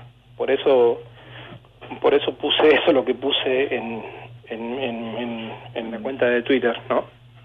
Eh, eh, eh, Pupi, estamos hablando con Pupi Salverón, eh, delantero de gran eh, trayectoria en, en el ascenso. Pupi, en, en este punto y más centrando en lo, lo general, cada vez que hay un conflicto gremial está esta cuestión, ¿no? De, que se piensa en, en lo que pasa en primera y el, ascenso es otro es otro mundo. ¿Qué, ¿Qué te sucede a vos? Digo, esto porque digo, cuando River y el plantel decide no salir a una cancha, claro, tiene la espalda de ser los jugadores de River, ¿no? O este, cuando hay un paro a veces falta solidaridad de los jugadores de primera. Eh, bueno, esta semana lo que lo que escuchamos con Tevez y, tu respuesta, ¿no? Eh, ¿qué, ¿Qué reflexión haces al respecto? No, no, obviamente que, que hay- gente que, que no sabe y entonces el fútbol es el de primera, ¿no? Y, pero eh, hay millones de jugadores de fútbol y, y la mayoría son del ascenso, porque el ascenso tiene tres, cuatro categorías, ¿no? Eh, y después eh, primera. Obviamente que, que los que están en primera y los River, todo eso, Boca, son unos privilegiados los clubes grandes y, y siempre dependemos también de la voz de ellos, ¿no? Eh, eh, a ver qué, qué piensan, pero yo creo que a la hora de, de tomar una decisión y, y, y de entrar al gremio, que a veces hay reuniones y entramos al gremio todos juntos ahí y hacemos reuniones para tomar alguna decisión, yo creo que ahí somos ahí adentro somos todos iguales, somos todos jugadores de fútbol, no importa la camiseta, no importa el nombre, ¿no? Y como es, y, y- y cada voto o cada pensamiento o, o- intercambio de, pensamientos vale, vale, vale, ¿no? Entonces, eh, yo, yo creo que, que, que lo que hizo los chicos de River y, y, y lo que hizo Romero, que fue eh, que fue al gremio y se plantó ahí para, para no jugar el partido que tenía en juego de Copa, estaba bárbaro. Yo creo que primero está la Bien, salud. bien, muy bien. sí. Y, y Pupi, en- me pareció escucharte algo así como que después que le respondiste a, a Tevez por las redes, tuviste más entrevistas que en tu mejor momento de goleador. Eh, nos sumamos, nos sumamos a esa lista, entonces nosotros. Igual queremos decir que con, con- que con él queríamos hablar hace tiempo, ¿eh? Sí, sí, bueno, pero déjame seguir. el- pero bueno, le, pero le- le he dicho que no a algunos, a algunos porque la verdad que ya, ya estoy insoportable y hablando por, por todos lados. y Pero bueno, también es, es bueno, eh, ya que se me da la posibilidad de hablar y, y, Sí. y transmitir el pensamiento de, de pri- primeramente mis compañeros y, y creo que algunos algunos pibes más de, del ascenso y algunos de primera se han, se han expresado también por, por sus redes sociales y yo entonces a mí me, me da un poquito que, que no estaba tan equivocado aunque la gente a veces también me han escrito y me han dicho que que, que interpreté cualquier cosa y que Teve quiso decir otra y- pero bueno eh, eh, yo sí sí no interpret, interpreté el- eh, in- bueno, perdón, me interpret- eh, bueno no me trabé perdón Eh, entendí lo que quiso decir. Y pero lo que pasa que no lo dijo lo dijo de otra Claro. manera entonces la gente consume el título entonces eh, entonces a la hora de generalizar somos, somos todos jugadores de fútbol después dicen no los jugadores de fútbol que que cuando se estaba hablando de, de- de suspender el fútbol decían no los jugadores de fútbol que va que para qué van a suspender qué quieren si ellos van a entrenar en auto de lujos eh, se cambian concentran en hoteles de, de primer nivel y no todos ¿me entendés? porque hay chicos que viajan en, en tren para entrenar en micro eh, lo- algunos los pasamos a buscar a otros que te esperan arriba de la autopista entonces esas cosas no se saben. Después hay utileros, eh, hay médicos, eh, hay gente que trabaja atrás del jugador de fútbol. Entonces me parecía... eh, eh, entonces está bueno aclarar cómo somos los jugadores de fútbol y, y quiénes son, ¿no? Sí, y lo que es cierto también es que no hubo aclaración luego de Tevez de lo que puede ser cierto, de que se estaba refiriendo a jugadores de primerísimo nivel y que pueden tener esa espalda, ¿no? yo- pero se entiende, se entiende. Lo que pasa es que acá en Argentina, eh, él, él, él está en Argentina hoy y obviamente que es un, es un jugador, una figura mundial. Pero yo creo que jugadores de elite como él, acá en Argentina, hay, no sé si hay contado con la mano, más de 10, ¿me entendés? Que son los de, lo de River, y no sé si lo, la mayoría de los que juegan en River son millonarios. Y no sé si la mayoría de los que juegan en San Lorenzo son millonarios. Entonces, entonces eh, eh, si habló, habló por, por 10 o 15, ¿me entendés? Entonces, entonces me parece que, que, que lo que él quiso decir lo dijo mal y si el mensaje se entendió mal. Entonces la gente consume eso. Estamos en un momento de que estamos todos encerrados, leyendo las redes sociales, escuchando los noticieros, todo eso. Y vos pasás, mirás un título que dice, los jugadores pueden estar seis meses, un año sin cobrar. Y yo sé que hay, hay compañeros que no tienen ni para comer. Entonces me chocó. Por eso reaccioné. Mm. Pupi, eh, justamente vos jugaste en China en el, en el 2011. Eh, alguna vez leí una nota tuya en Olé, este, bueno, eh, co- contando cómo, cómo fue una experiencia muy singular, qué comías, este, cómo se te, bueno, se te complicaba en, una- cultura tan distinta a la nuestra. Imagino que en este tiempo, bueno, habrás pensado, ¿no? Este, de, de tu, de tu experiencia allá, digamos, este, a- algún tipo de recuerdo en particular. Vos no sé si seguís en contacto con, con alguna gente de allá. No, no, contacto no tengo con nadie, con el único que tengo contacto es con el traductor que habla español, pero no, no he hablado, no he hablado. Y sí, sí, obviamente que uno cuando yo veía imágenes, bueno, ahora China está como que está curado de todo esto, ¿no? Pero cuando veía imágenes por ahí recordaba muchos muchos momentos que he estado ahí, que hemos pasado con mi familia y se vienen recuerdos, pero pero no, no, no me he comunicado con nadie. Sí, ah, sí, Ale. Sí, bueno, estamos hablando con, con Luis Salmerón, eh, Pupi Salmerón. Recién, eh, Pupi, hablabas de, eh, de, de esa reacción y de, bueno, de, de la voz que a veces eh, no, no se escucha. ¿Has estado en, en, por- en las últimas horas y por este tema en contacto con algún jugador de, de primera por este tema? Digo, bueno, no hubo aclaración de Tevez, pero quizás algún otro jugador que se haya contactado con ustedes. No, no, conmigo no, no sé, no se contactó nada, nadie, solamente eh, vi por alguna, por redes sociales o, o, o- ahí en mi, ahí en mi, por ahí en, en el, en el mismo tweet que yo puse, algunos comentaban y, y como es, y lo leí, pero no, eh, contacto directo no, no, no, no he tenido ningún contacto. Después vi también que, que salió una noticia, no sé si era verdad o mentira, pero que, que Maradona se había comunicado con, con Sergio y, y que, que, que querían hacer algo para, los- para ayudar a los, a los del ascenso, pero no, no, no. Contacto directo nada, solamente todo por redes sociales, le- leer nada más. ¿Y con el sindicato? Mira, justamente eh, hace unos días atrás yo había hablado con Darío Checha, que por ahí el que más te contacto tengo, que, que bueno, que tenemos la relación y estábamos en contacto. Cuando pasó lo de que apareció lo del virus, eh, estábamos en contacto. Franco Pepino, que es el capitán, eh, estaba continuamente en contacto, pero pero sí, yo yo tengo contacto, relación y cuando cuando lo he necesitado han estado, así que yo no, no tengo nada que decir con, contra el gremio. Ujú. Pu- Pupi, recién eh, dijiste que River este, estuvo, la, la decisión de River de no jugar, este, vos coincidías. Eh, sin embargo, fue un fin de semana en el que la mayoría de los, bueno, de que el resto de los equipos, digamos, tuvo que jugar justo unos pocos días antes de, de la elección de, de un- de una reunión de dirigencia muy importante en la que, mm, bueno, este, la mayoría de los dirigentes este, querían quedar bien con Tapia. ¿Cu- ¿Cuál era la postura de los jugadores eh, eh, en, eh, en ese fin de semana? No, obviamente que la, la decisión de todos era, eh, si la decisión de, de los que mandan es que vayamos a jugar, tenemos que jugar.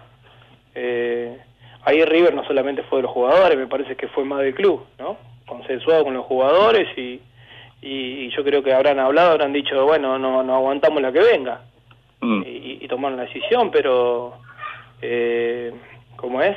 Nosotros, la postura eh, primeramente era de, de- de- era de temor, de, de saber qué, qué pasaba, no sabíamos que, que iba a ser tan tan fuerte como como, se, como está haciendo, pero eh, yo te hablo de lo, lo que yo pienso y, y yo para mí no tenemos que haber jugado, por más que sea a puerta cerrada, porque nosotros tenemos roce, eh, mismo cuando estás eh, cambiando el vestuario eh, eh, con, con el utilero, eh, ¿me entendés? Con, con la gente que, que hace la planilla, con, con los árbitros, no sabés con quién se habían rozado, no sabés con cómo viajaron a la cancha.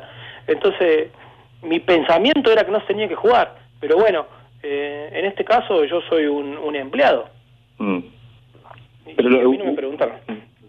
Pupi, te hago por, por mi parte la última más en tono general. Se discutió mucho eh, en, en los, en los últimos años, eh, sobre todo durante el último gobierno de Macri, eh, el cambio, no, la idea de que, de que haya asociaciones civiles eh, o, o empresas eh, en los clubes y demás. Y hoy los clubes están teniendo sí una un lugar en, en, en, en la situa- en esta situación, incluso ofreciendo sus, sus sedes y demás eh, para, para, bueno, para albergar en caso de que haya una, un, un- aumento de la curva, digamos. ¿Qué mirada tenés vos de ese, de ese rol, de ese club, con el vínculo que tenés con los clubes eh, en el ascenso? No, yo creo que lo que, que estamos en una situación eh, que necesitamos de solidari- solidaridad de todos. Eh, eh, no importa qué título qué título tengas o, o quién seas, eh, yo creo que por por delante está la persona, ¿no? Hoy en día, la persona y la salud y, y, y yo creo que todos, desde donde puedan, si pueden aportar un granito de arena, eh, bienvenido sea, ¿no? Porque estamos en, un, en una situación que, que no la hemos pasado nunca. Entonces necesitamos un poco de todos y como sea. Entonces yo creo que acá no, no hay camiseta, no hay partido político, no hay nombre ni, ni, ni nada que, que, que, se, esté por encima de lo que necesitamos hoy en día como, como seres humanos, ¿no? Vos sabés, Pupi, que empezamos el programa de hoy eh, recordando el aniversario de Malvinas y, y nos recordábamos, eh, a mí mismo me tocó viajar al Mundial de España y recordábamos la, lo, lo insólito y contradictorio que era, pero ¿cómo no está el país en guerra? ¿Y cómo va una selección a jugar un mundial si estamos en guerra? Bueno, el deporte siguió como si nada, la verdad fue esa. ¿Acaso tal vez porque había una causa legítima, pero era una, una guerra trucha, ¿no? Porque los que la llevaban no les creía nadie. Este, pero, pero ahora sí se paró definitivamente el deporte. Y está bien, no, no, no sos Carlitos Tevez, ok, pero sí supongo que verás que el deportista habitualmente tiene un espacio en la sociedad, a veces sobredimensionado tal vez, o no, no sé. ¿Y ahora qué? Eh, mira, yo creo que, que, como vuelvo a repetir, estamos en una situación muy, muy, muy delicada mundialmente, ¿no? Eh, yo creo que hay que, que tratar de, de medir las palabras, si, si vas a hablar, si sos una persona pública. Yo no soy Carlitos Tevez, pero yo creo que Carlos es un, es un referente de- del fútbol de argentino y, ha sido referente del fútbol mundial. Y él tendría que, haber medido lo que dice porque estamos sensibles, ¿no? Eh, eh, estamos eh, eh, asustados y, es triste, ¿no? Eh, yo, vos te pones a ver los noticieros todo eso y acá con mi mujer a veces cambiamos la tele porque las cosas que se ven es muy triste. Y, y vuelvo a repetir, hoy en día está, hay que poner en la balanza la, la humanidad antes de, de quién sos. Yo creo que al fin y al cabo acá somos personas y, y somos seres humanos que, que todos morimos de la misma manera. Entonces eh, hay que tratar de, de si querés aportar algo, aportar, eh, aportar bien. Luis eh, Pupi Salmerón, eh, delantero, hombre, hoy de Club Atlético Los Andes. Eh, bueno, un placer charlar de estas cosas. Esperemos, eh, Pupi, que, eh, bueno, poderte llamar dentro de poco para hablar un poco más de, fútbol y no tanto de, de esta situación. Te agradecemos. Te agradecemos mucho este contacto era por abajo y que no te hayas hinchado las pelotas para hablar con nosotros, por lo menos. No, no, no, le había prometido ayer creo y nada, y cumplí con mi palabra nada más, pero bueno, voy a tratar de, de desaparecer un poquito, obviamente que por este tema, pero por otro tema pueden Por el contar próximo conmigo, gol. Claro. pueden contar conmigo, ojalá que sea pronto el próximo gol y si, y si no es, que primero cambie esta situación que estamos todos asustados y, y con incertidumbre, ¿no? Así que de mi lugar le, le mando un abrazo a todos, que se cuiden, cuiden la familia, que, que es lo, prim- lo primordial. Totalmente, totalmente. Cu- Cuidémonos todos. Te mandamos un abrazo. Pupi. Dale chicos, un beso, buen fin de, chau. Lo mismo a vos, gracias. Chau.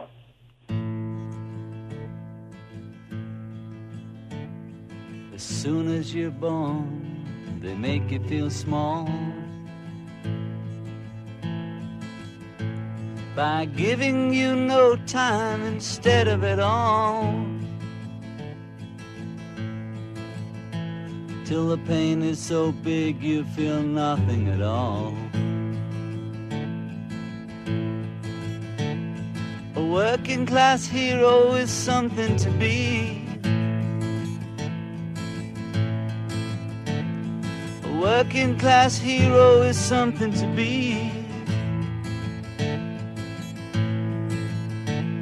They hurt you at home and they hit you at school. They hate you if you're clever and they despise a fool. Till you're so fucking crazy you can't follow their rules. A working class hero is something to be. A working class hero is something to be. When they've tortured and scared you for 20 odd years. Then they expect you to pick a career. When you can't really function, you're so full of fear. A working class hero is something to be. A working class hero is something to be. Keep you doped with religion and sex and TV. And you think you're so clever and classless and free.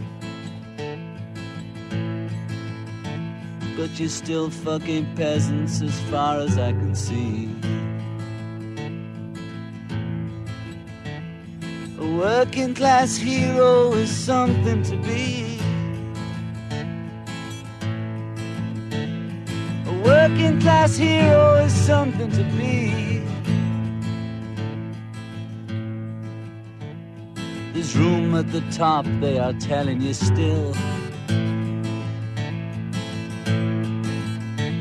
But first, you must learn how to smile as you kill. To be like the folks on the hill. A working class hero is something to be.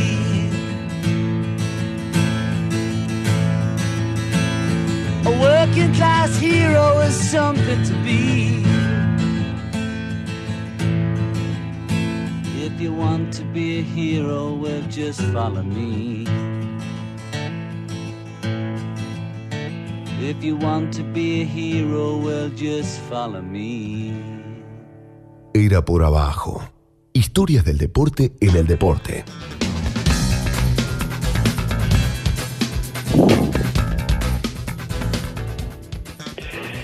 Y escuchábamos eh, Working Class Hero eh, y claro, este, eh, escuchamos a, la- a las, a la- a las clases populares, ¿no? A los trabajadores del, del fútbol, de alguna manera con, eh, con, con Pupi Salmerón, eh, Andrés, Ezequiel. Eh, la semana pasada hablamos de, de English Game, de Sí, Juego de Caballeros. cinco murcitos sobre diez. más Yo la. ¿Sabes que yo la levanto un poquito más, más allá de, de, de, de lo liviano y, y lo, lo traigo un poco a, a, esto, a estos tiempos también, porque claro, son seis capítulos, eh, una, digamos, el mismo director de Downton Abbey eh, tiene su, su costado de, de- novela romántica también, pero una gran pintura de época, me parece, y esa discusión entre eh, las elites que jugaban al fútbol, amateurs, por supuesto,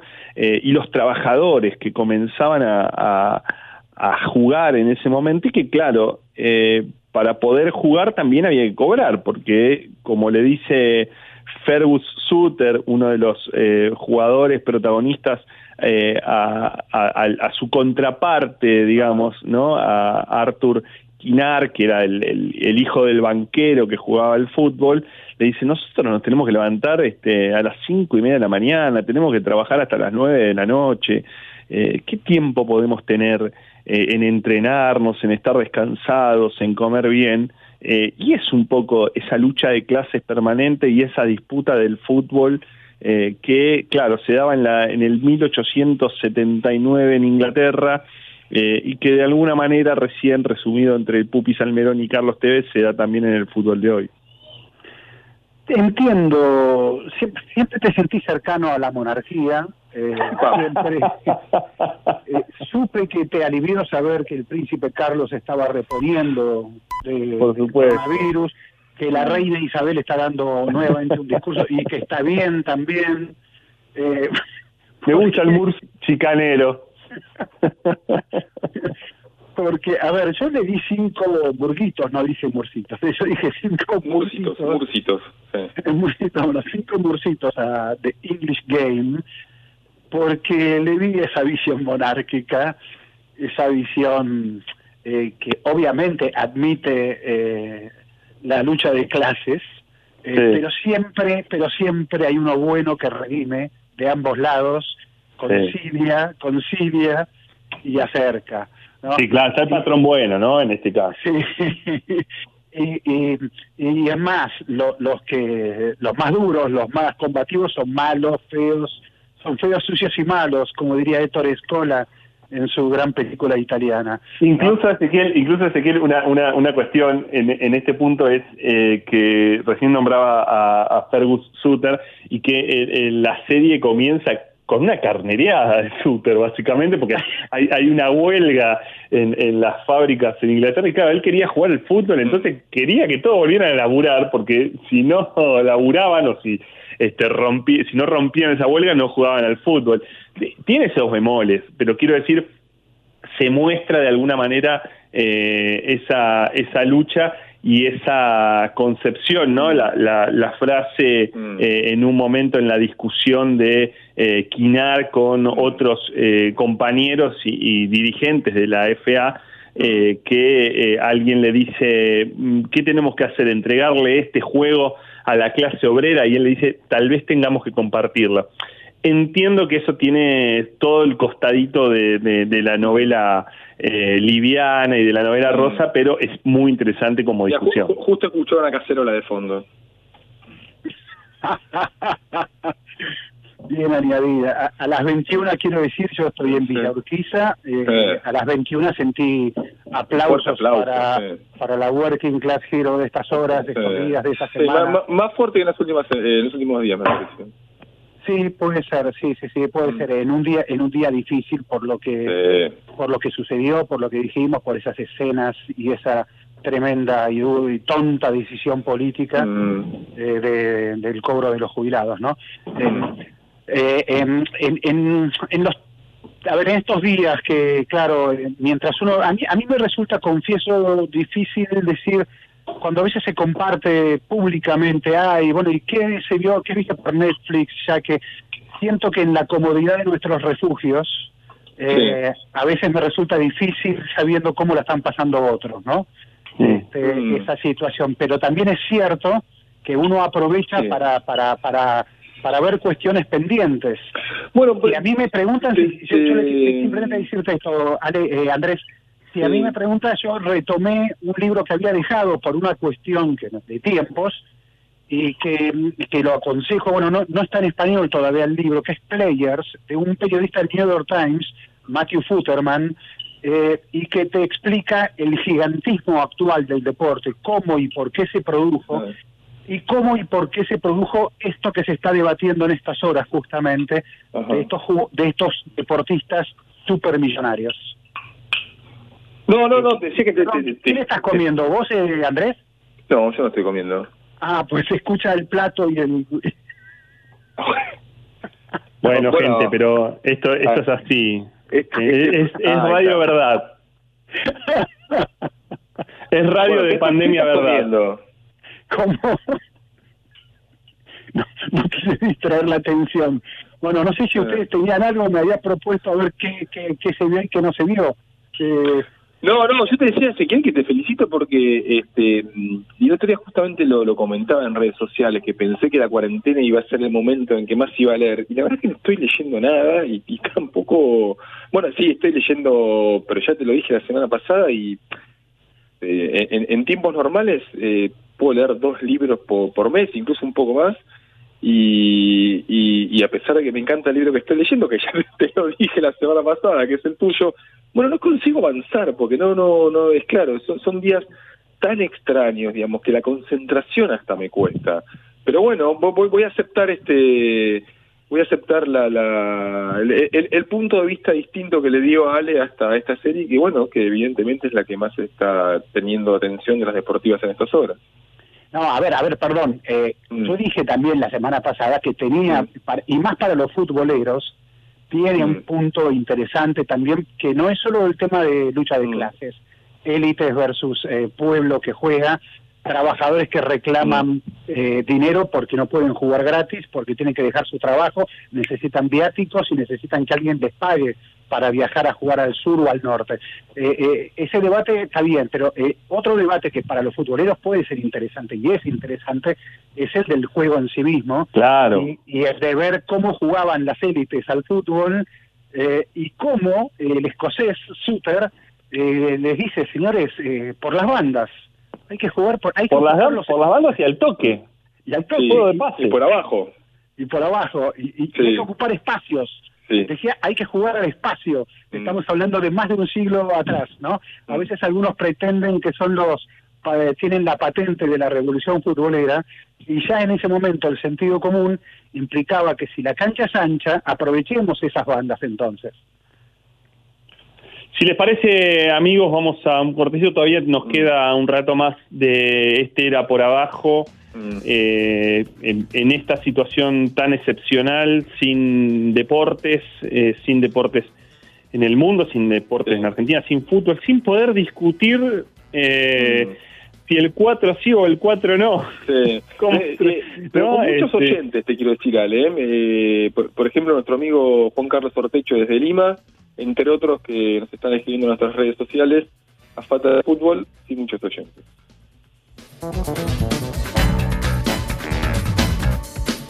Ira por abajo. El espacio deportivo de la 1110.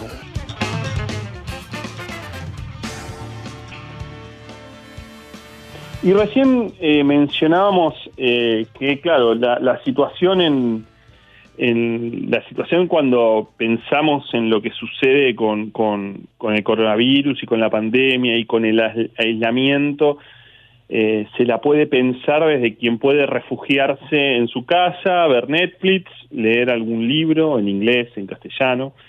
Eh, pero también están este, los, los otros, ¿no? Este, quienes viven en situación de calle, quienes viven en los barrios populares y tienen que, bueno, tratar de subsistir en esta situación.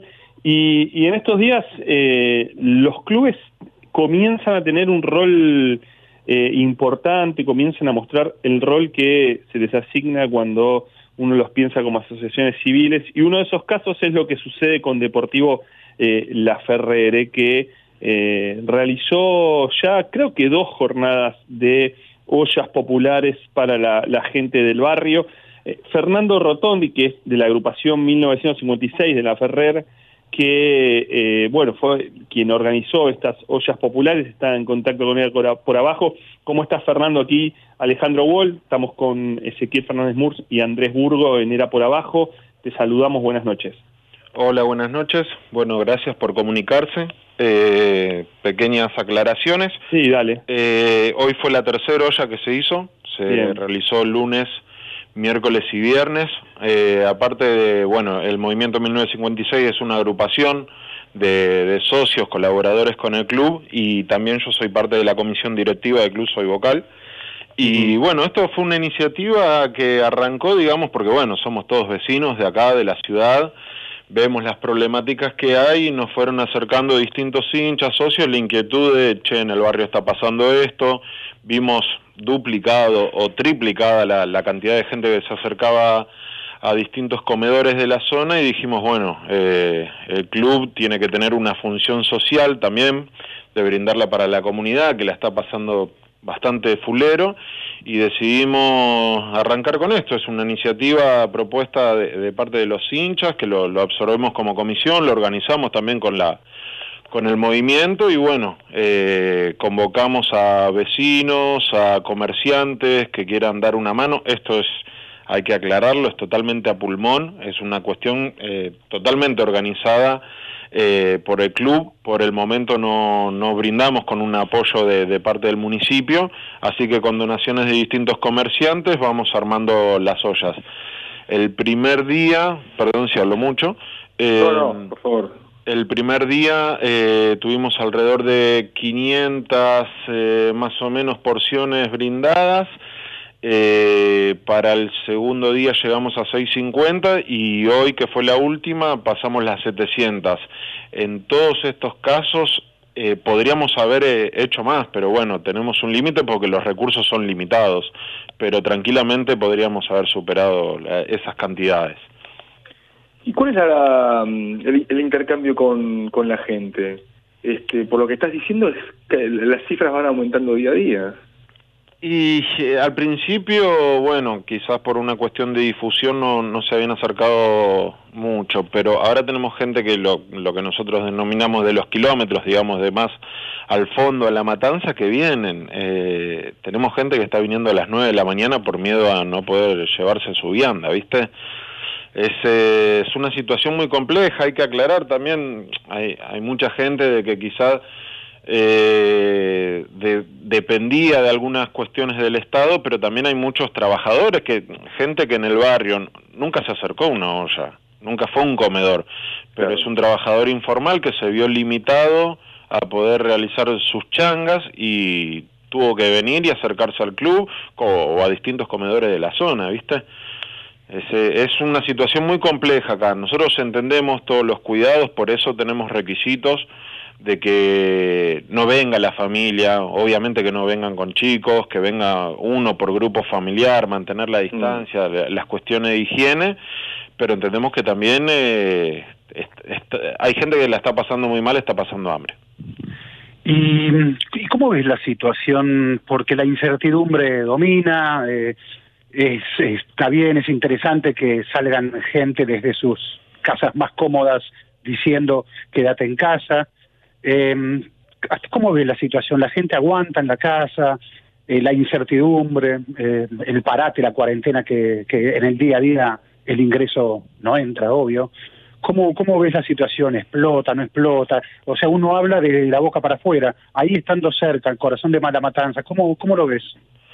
Mira, hay un, no le quiero decir eh, una situación cómoda, pero hay otra mirada de gente que puede tener su sueldo en blanco, de que por suerte lo van a bancar durante este tiempo o cuando termine todo esto va a volver a su laburo. En el día a día es mucho más complejo. Eh, por ahora está todo muy tranquilo, eh, inclusive la gente que, le, que a lo último viene y quizá no llegamos a poder brindarle un plato de comida, entiende la situación.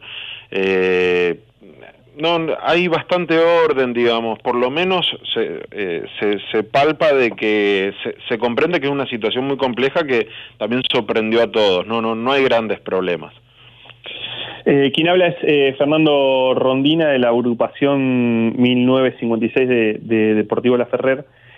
Eh, yo empezaba con, con, con esta cuestión de los clubes y de, de la función que cumplen en los barrios. Eh, ¿Es de alguna manera esa reivindicación de la que tanto se ha hablado acerca de, eh, de- de- del rol social, de la función social, digo, cuando, cuando se debate sobre todo entre sociedades anónimas y asociaciones civiles, eh, ¿son cosas como esta, por ejemplo? Sí, claro. Bueno, el, el Deportivo La Ferrere se llama Club Social y Cultural Deportivo La Ferrere. Bien. Eh, vivimos en, en- en una zona complicada, con, con muchas carencias, eh, solemos sufrir inundaciones. El año pasado se, se juntaron eh, donaciones para los inundados, estuvo trabajando muchísimo. En este caso surgió de, de- de- de socios, de, de hinchas la necesidad y brindamos el club para, para poder paliar eso. Eh, es, es un rol muy importante el, que cumplen los clubes. Eh, bueno, nosotros contamos con una sede social, con el, con el microestadio también, en donde vos sabés de que ahí estás cumpliendo un rol que a veces no cumplen otras funciones y acoges a un montón de pibes que en vez de estar en la calle están pasando un momento en el club y, eso, un tipo de educación aparte de que pueden tener en la escuela. Estamos hablando con Fernando Rotondi, eh, vocal de, de la Ferrer. Eh, Vos sabés que recién hablamos con el Pupi Salmerón. Eh, bueno, la FE juega en Primera C, eh, Salmerón está jugando en Los Andes, Primera B. Y claro, no- nos contaba que el- tiene la incertidumbre este, de, bueno, si lo- los jugadores este, van, a, van a seguir jugando. Digamos, Salmerón fue muy crítico con, con Tevez. Tevez dijo que los jugadores pueden estar seis meses sin cobrar. Salmerón dijo que los jugadores del ascenso no pueden estar seis meses sin cobrar.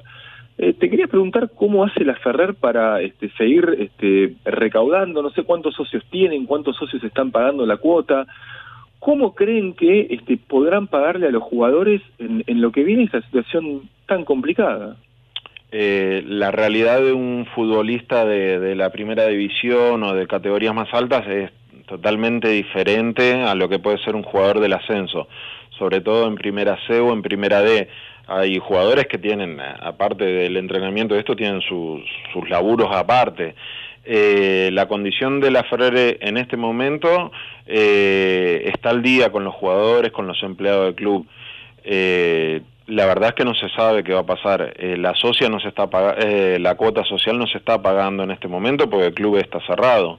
Eh, debido a la cuarentena nadie se va a acercar y los ingresos se empiezan a, flaquear por todos lados. Eh, tiene un aporte importante de, de- del bingo que, Mm. que por ley, pero ahora el bingo está cerrado, así que ese va a ser cerrado. otro problema. Es Claro. como que pasan los días, esto se va complicando más y bueno, todavía no está muy claro el, el panorama para adelante. Y si te pido que te describas como hincha de fútbol, ¿cómo, cómo te describís vos y cómo te describirías hoy en estos días como hincha de fútbol? Eh, mi situación particular es de que, a- aparte de hincha de fútbol, soy hincha de mi ciudad. Eh, yo, yo me considero hincha de, de la Ferrere y no, no, no, es como que no veo, aparte de ser apasionado del ascenso, ¿no? Pero más que hincha de fútbol, soy hincha de mi ciudad. Y hoy, Fernando, eh, y- te y- agradecemos. eh, discúlpame, este- Ale, Ale, discúlpame, discúlpame. Y hoy, y, y- y- y con esto que, que estamos viviendo, eh, esa situación de- del hincha de fútbol, que, ¿cómo se siente? ¿Qué, qué, qué vive? Es, es muy difícil estar en el día a día, es como que uno se le quiere piantar un lagrimón cuando no puede llegar, viste, a, a poder dar todos los, los platos para que la gente se vaya. Y, ahora es como que el, fútbol eh, está a un lado. Primero está poder ayu- ayudar a todos los vecinos, a la gente que se acerca a tener un plato de comida. Fernando Rotondi de la agrupación 1956 de La Ferrere, allí corazón de la matanza, donde donde no se habla tal vez de qué estás viendo por Netflix, eh, aprovechando el tiempo este, sino de otras No, cuestiones no hay mucho, mucho más tiempo, básicas. no hay mucho tiempo porque, como te decía al principio, eh, las donaciones son a través de comerciantes o gente que se acerca. Entonces estamos todo el tiempo viendo, bueno, ahora vamos a conseguir un cajón de pollo por allá, una bolsa de cebolla y tirarlo toda la olla para tratar de, hacer la mayor cantidad posible. Y te quería agregar, lamentablemente, eh, la semana que viene vamos a seguir con esta iniciativa, vamos a repetir lunes, miércoles y viernes, eh, de 12 a 13 se, se va a estar brindando nuevamente almuerzo. Lo digo lamentablemente porque nos gustaría no, no tener que hacerlo. Fernando Rotondi, agrupación 1956 de La Ferrere, muchísimas gracias por esta charla con Era por Abajo. Gracias a ustedes por el contacto y en las redes Club eh, Deportivo La Ferrere, Movimiento 1956, a quien quiera eh, contactarse para algún tipo de colaboración eh, va a ser más que bienvenida. Quedó asentado. Muchas gracias. ¿eh? Gracias.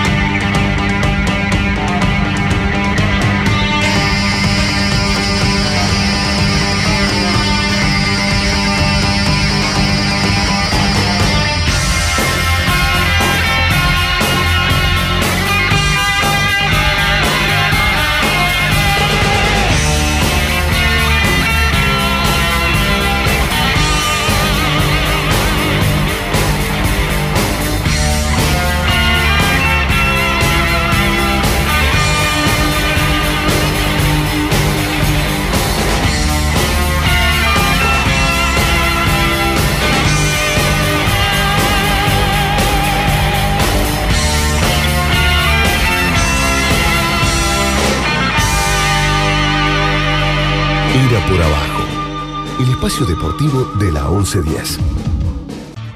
Bien, eh, la semana pasada justo hablamos con el Bocha Batista eh, y una de las preguntas que, le hacíamos era, bueno, ¿qué va a pasar este con el fútbol en los Juegos Olímpicos teniendo en cuenta que es el único deporte que tiene una fecha tope que era 23 años? Bueno, hoy una de las pocas noticias que, que dio el fútbol mundial eh, en medio de esta pandemia fue que la FIFA confirmó, dio por cerrado el tema y dijo que va a mantener el, mejor dicho, que va a extender el límite de edad, va a mantener la fecha de- del criterio de, de elegibilidad, el que estaba previsto, que son jugadores nacidos a partir del 1 de enero del 97, con lo cual podrá haber jugadores de hasta 24 años.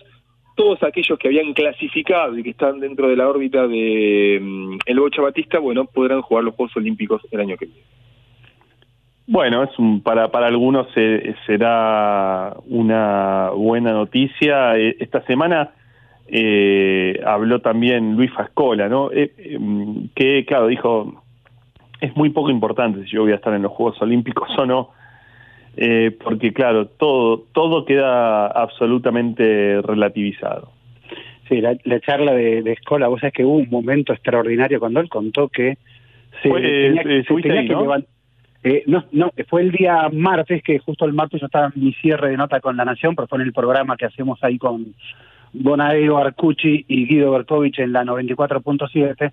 Y, pero vos es que eh, Escola eh, dijo en un momento algo extraordinario que él se tenía que levantar, creo que no sé si dijo 8 de la mañana, siete y media, no me acuerdo, eh, para hacer el homeschooling con sus hijos, homeschooling con sus hijos, este, hasta las, no sé, 2 de la tarde creo que dijo, se la pasaban haciendo la tarea escolar, y luego le tocaba a él cocinar, el almuerzo era de él, eh, la cena le tocaba a la mujer, y habló de cómo su vida también había, se había modificado.